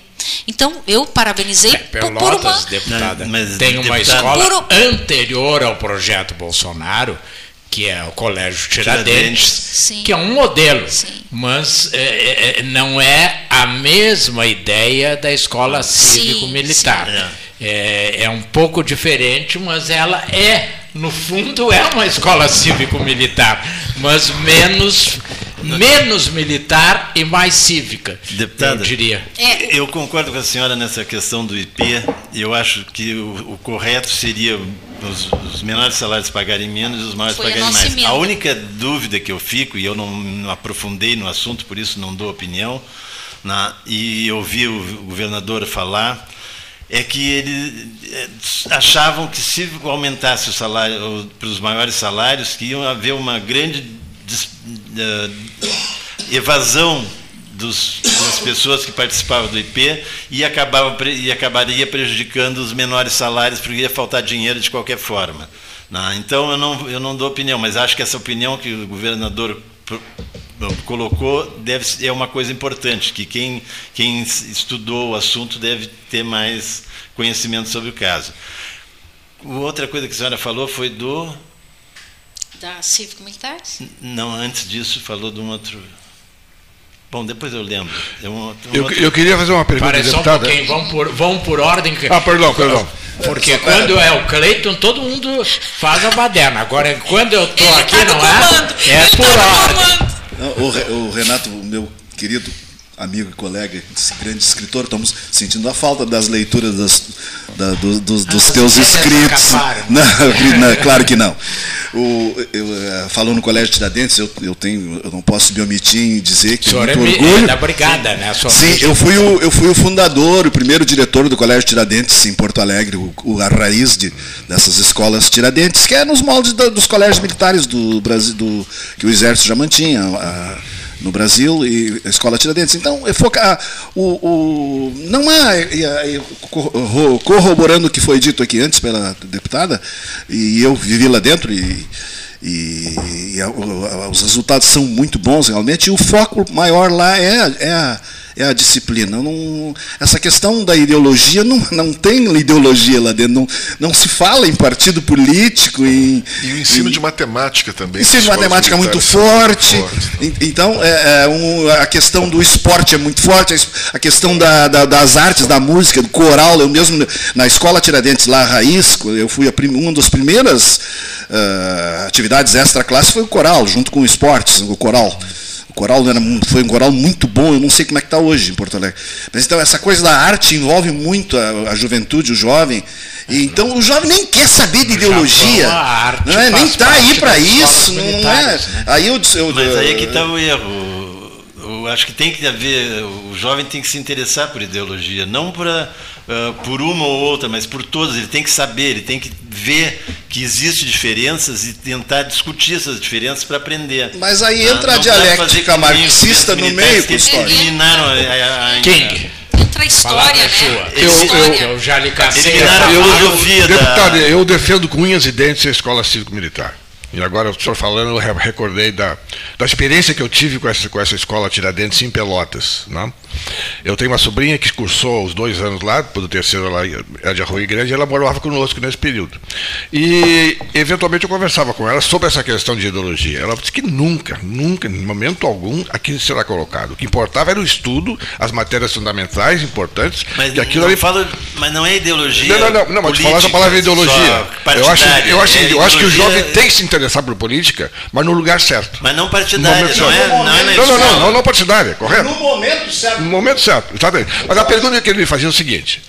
Quando eu fiquei chocado com a notícia que o Lula deu que ia acabar com, essas, com essas escolas, eu digo, pronto, veio a lei, veio uma ordem, tem que acabar. A coisa está meio bagunçada. Aí eu revi, observei a reação dos governadores e alguns, que não, nós não vamos fechar. Eu pergunto, quem manda mais? Como é que fica isso? Haverá alguns, alguns estados que vão fechar porque vão baixar a cabeça para o Lula? Não, mas não é isso. Não, não, não, mas só que eu quero saber como é que fica a questão em termos de legislação. Como é que política. Quem é que não vai dar mais dinheiro? Quem é que tem, quem é que tem direito a dizer, não, não vou fechar, acabou? Não fecha. Não, não, não, for, aqui no um Rio Grande do Sul vai continuar. Segundo grau é competência do Estado. O primeiro grau é competência dos municípios. municípios. Exatamente. Então, a decisão do governo federal não tem o condão, te uhum. respondendo antes que a deputada esclareça melhor, não tem o condão de impedir. Ótimo. Porque o segundo grau é competência. E, e aí nós temos, deputada, um problema seríssimo em Pelotas, que é o tradicionalíssimo e requintado e maravilhoso Colégio Municipal Pelotense que tem segundo grau, mas ele fere a legislação. Então há uma pressão para que a prefeitura feche o segundo grau. Seria um absurdo, né? Bom, mas aí fica nesse debate. Se fecha, contraria toda uma história de mais de 100 anos. Se não fecha, contraria a legislação. A palavra é sua, deputado. Deputada, eu, só uma partezinha, uma colocação adicional, só para aproveitar, só para aproveitar a, a, o questionamento do, do, do professor Varoto. Não se fecham boas escolas, né? Independente se é civil militar, se. É evidente. Se, fecham boas escolas, né? Acho que seria isso. Depende, né? no regime ditatorial então, Tenho dito, uma né? pergunta, eu fiz uma pergunta, tem uma interrogação no final. É, é isso aí, não se fecha escolas, né? Principalmente assim quando. E quando ela não está dando resultado, a escola não está dando resultado, bom, vamos buscar estratégia, vamos transformar escola em turno integral. Tem várias estratégias, se não é em turno integral, turno inverso, com outras atividades complementares Agora, a escola não se fecha, né? principalmente assim, quando está dando bom resultado. Se não está, tem que buscar soluções. Porém, assim, o programa, eu vou falar porque eu, eu entendo muito dessa parte das escolas cívico-militares, porque implantei três em Bagé. E ajudei a implantar em Dom Pedrito, em Livramento, em Uruguaiana, em várias cidades eu ajudei. Por quê? Nós fizemos uma legislação nós fizemos uma legislação instituindo as escolas cívico-militares, transformando aquela escola municipal numa municipal cívico-militar. Só uma pergunta importante: todas do Exército? Não, não, nem só. Quantos nem por cento é Brigada Militar? E brigada Militar, é, Brigada Militar, Bombeiros e Exército. Perfeito. Como que são selecionadas essas pessoas? Elas são pagas pela prefeitura, tá? Eu vou falar de Bagé não porque... Não vão ser afetadas, né? Pela decisão aí vai, do aí vai federal. tomar a decisão do, do, prefeito. Por exemplo, o prefeito lá de Bagé, quando saiu a decisão do governo federal que disse que ia fechar, ele disse assim, aqui nós não vamos fechar. Nós vamos manter, porque nós já estávamos mantendo mesmo. Então, o que, que tem? O reserva do Exército, da Brigada dos Bombeiros, que eu acho que é mesmo, né? É um, feito um edital com seleção de currículo, com entrevista, testes, todos tem que ter já tido uma experiência para ter trabalhado com criança, no Pelotão Mirim, Pelotão Esperança, no ProERD, todos com perfil de professores, de pedagogos. Então não é pegar alguém que trabalhava lá na rua, que não tem experiência. General de infantaria, né? É, e aí, e aí sim, aí Pra ensinar arte, por exemplo, ah, é. Né? Então é, é essa tem todo um viés de entender o seu no contexto. E aí sim eles são contratados pela prefeitura. E a escola, ela tem, ela sofre intervenções de melhorias na escola, um uniforme, ela tem um rito, o rito dela é diferente, né? A gente sabe, o cabelo é preso, tem um uniforme, né? tem algumas coisas ali que são padrões. Os meninos precisam estar com o cabelo num, num corte adequado. Né? E o modelo é uma opção para os pais, é uma opção para a comunidade. Quem não gosta do modelo mais uh, baseado na disciplina, na hierarquia, nesses valores, tem outros tipos de escolas que tu pode oferecer também. Mas a procura é enorme porque os jovens carecem de disciplina. Eles necessitam. É. Aliás, todos nós precisamos é. de disciplina Aí, na vida, né? É um dos segredos do sucesso. A senhora e acho que foi o grande equívoco do governo federal foi vender a escola, porque inclusive o ministro, os ministros da educação diziam assim, nós vamos botar os militares. Quer dizer, não é essa a ideia. Não é arrumar um emprego para o militar é, é, reformado. Mas a ideia vendida foi essa. essa mas na prática. Distorcida, é. distorcida. Bom, mas foi mal vendida. Foi mal vendida, porque não é, essa não é a ideia. Tanto é, agora, Agora, quando aconteceu toda aquela violência nas escolas, Santa Catarina, todos aqueles massacres, todo mundo dizia assim: eu quero o exército, eu quero a brigada nas escolas. Eu deu vontade de dizer o povo mais esquerda radical, agora vocês querem, agora vocês estão simpatizando com brigada, agora vocês querem exército. Antes eles eram os demônios para vocês, agora vocês estão pedindo. Então, são coisas que é o tempo que vai trazendo a verdade. O tempo é o senhor da verdade. Então, vai trazendo assim, segurança. Ninguém consegue estudar se não tiver um ambiente seguro. Que as crianças vão chegar, são acolhidas, que a autoridade, a autoridade na escola é o professor, é a professora A Escola Cívico Militar de Bagé, ela tem banda, ela tem orquestra, ela tem teatro, ela tem várias atividades que complementam na cultura que é, é inclusiva. Nós temos alunos autistas, cadeirantes, alunos surdos.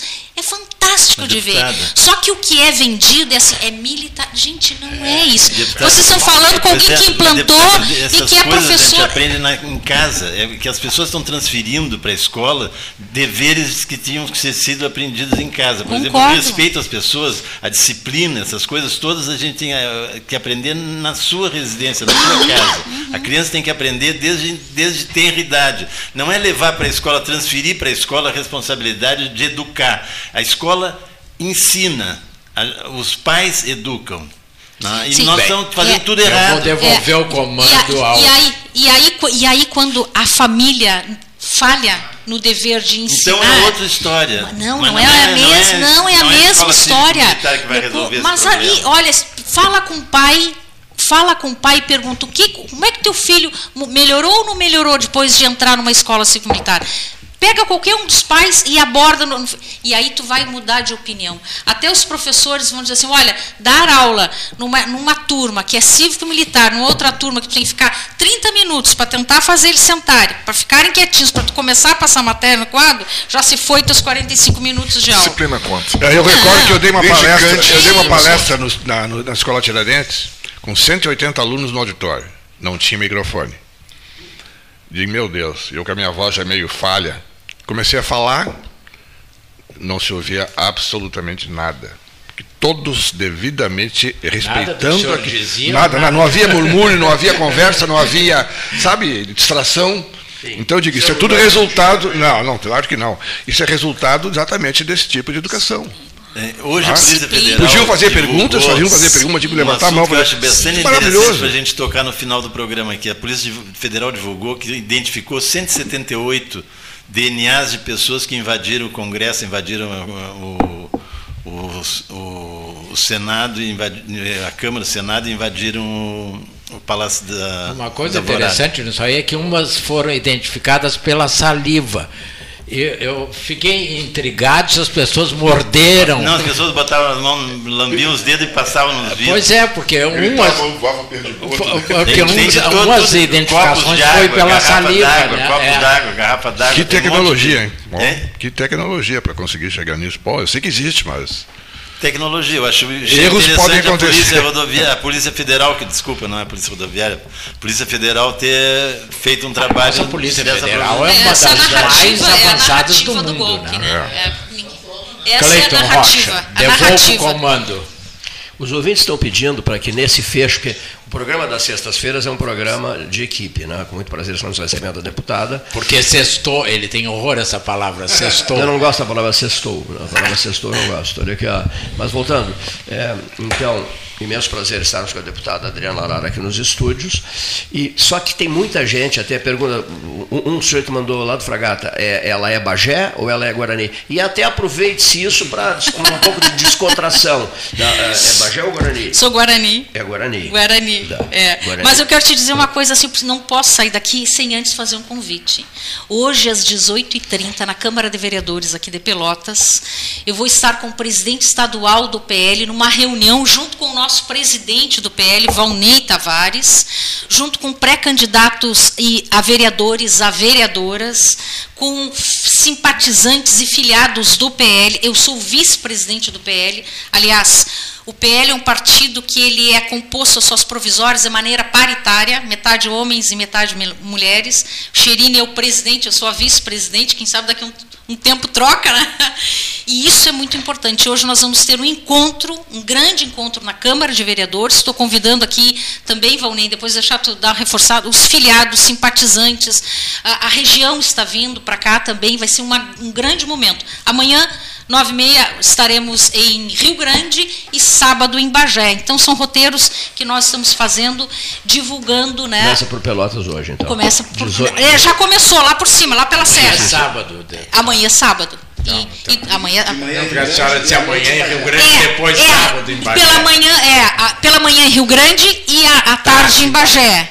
E aí, domingo, nós temos atividades também. Ou seja, a gente toda semana com atividades de domingo a domingo partidárias. E hoje, 18h30, é isso? 18h30. Só lembrando que o Cherini, quando foi o coordenador da bancada gaúcha no Congresso, tirou dinheiro, verba da, que seria da BR-116 e passou para outras, outras entidades. Né? Só, só para lembrar. Isso eu, eu não estou sabendo. É, mas eu, o tá Cleiton sabe e eu também sei. Eu não esqueço isso também. Eu fico, eu, o Cheirini foi meu companheiro de partido durante um tempo, quando, quando era do PDT, mas ele depois mudou e, e ele fez isso, não sei por quê, porque ele vinha aqui no programa e falava sempre que era, ia ajudar a BR-116 e tirou verba da 116 para mandar para uma ponte. ponte. Não, é, é uma ponte. tirar verba. É, não, é, eu, eu, eu, desculpa, Custódio, mas como é que um deputado pode tirar verba, uma verba orçamentária? Porque ele foi contra, tava um acordo, tinha um acordo de passar a verba da. da, da vamos, das, vamos conceder a ele, das, já que ele não está presente, pelo menos o benefício da dúvida.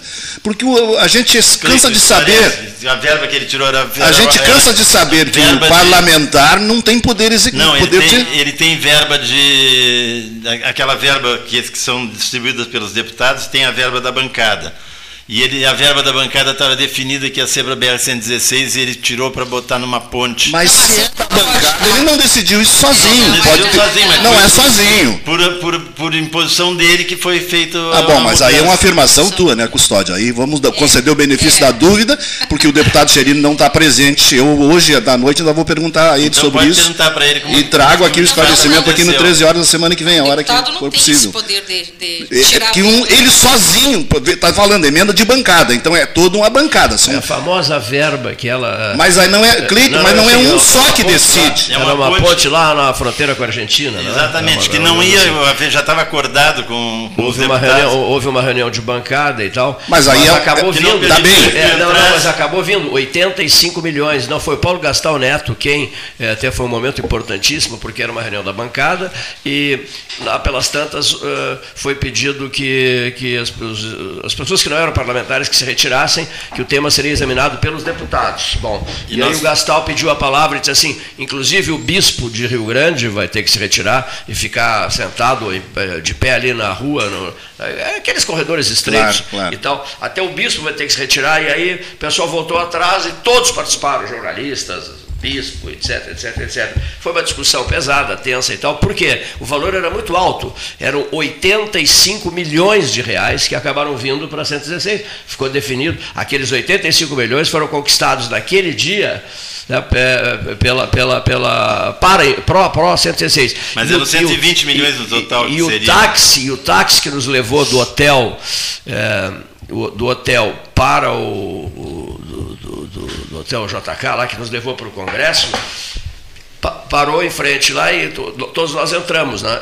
E aí eu olhei para o número do, para a placa do táxi e eu disse para os participantes todos, olha, eh, vamos conquistar os 85 milhões, o assunto está resolvido. Mas como, Cleiton? Estamos indo para o Congresso, como é que está me dizendo que o assunto está resolvido? Digo, olhem a placa do, a placa do táxi, é 8808, o número do meu celular. Vamos ganhar o dinheiro. E ganhamos. Foi uma vitória extraordinária, foi conseguir. Na tá época, 85 milhões de reais, eu lembro. Uma curiosidade, deputada, qual é a sua religião? Porque no seu cartão tem uma frase filipenses, tudo posso naquele que me fortalece. Essa frase é muito usada pelos uh, ah, meu Deus, evangélicos. evangélicos. Então a minha pergunta é: a senhora é evangélica, católica, umbandista?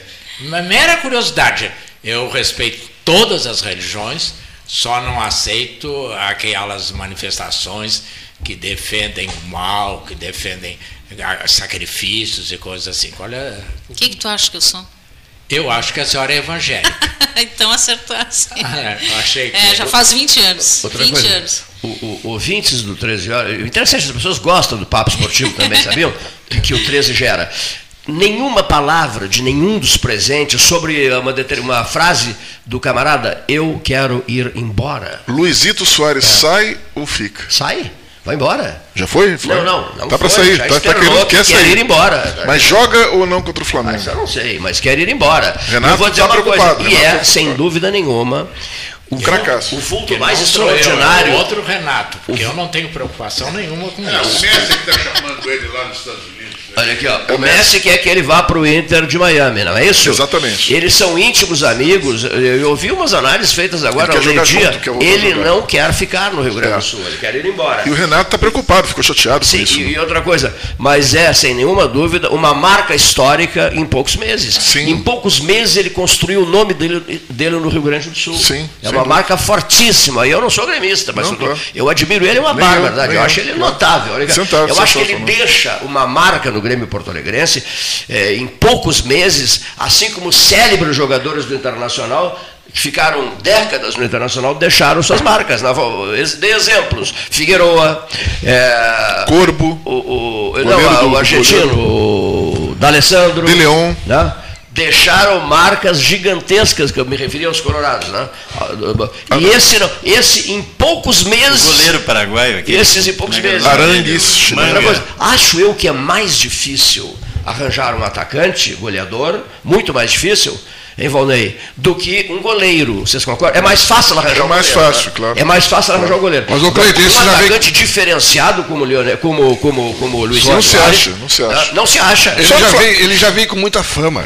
Foi mais fácil. Ah, foi mais muito bom. fácil. é- Porque, ó, Eu entendo a posição do gremista. O gremista deve estar em estado de choque. Sim, porque ele jogava sozinho. É, maravilhoso. Um, um jogador Ele não espetacular. precisava do né? resto do time para jogar. Espetacular o Luizito Soares, né? Concorda? Um jogador espetacular. Esse é o toquezinho esportivo. Eu, eu, o papinho, eu tenho um celular tocando. Esse é o papinho esportivo necessário, não é, Leonir Baggio da Silva? O papinho esportivo necessário. Necessário, sem né? dúvida. Bom, necessário. O esportivo eu ia lembrar também, falaram em Bagé, o Badico. ainda Encontrei em Bagé agora há poucos pessoal, dias. Pessoal, Badico voltou? Badico Pessoal, voltou? Badico voltou. pessoal, nós estamos no ar. Ele vai e volta. É, vai. Que coisa. Obrigado, ouvintes. Boa tarde.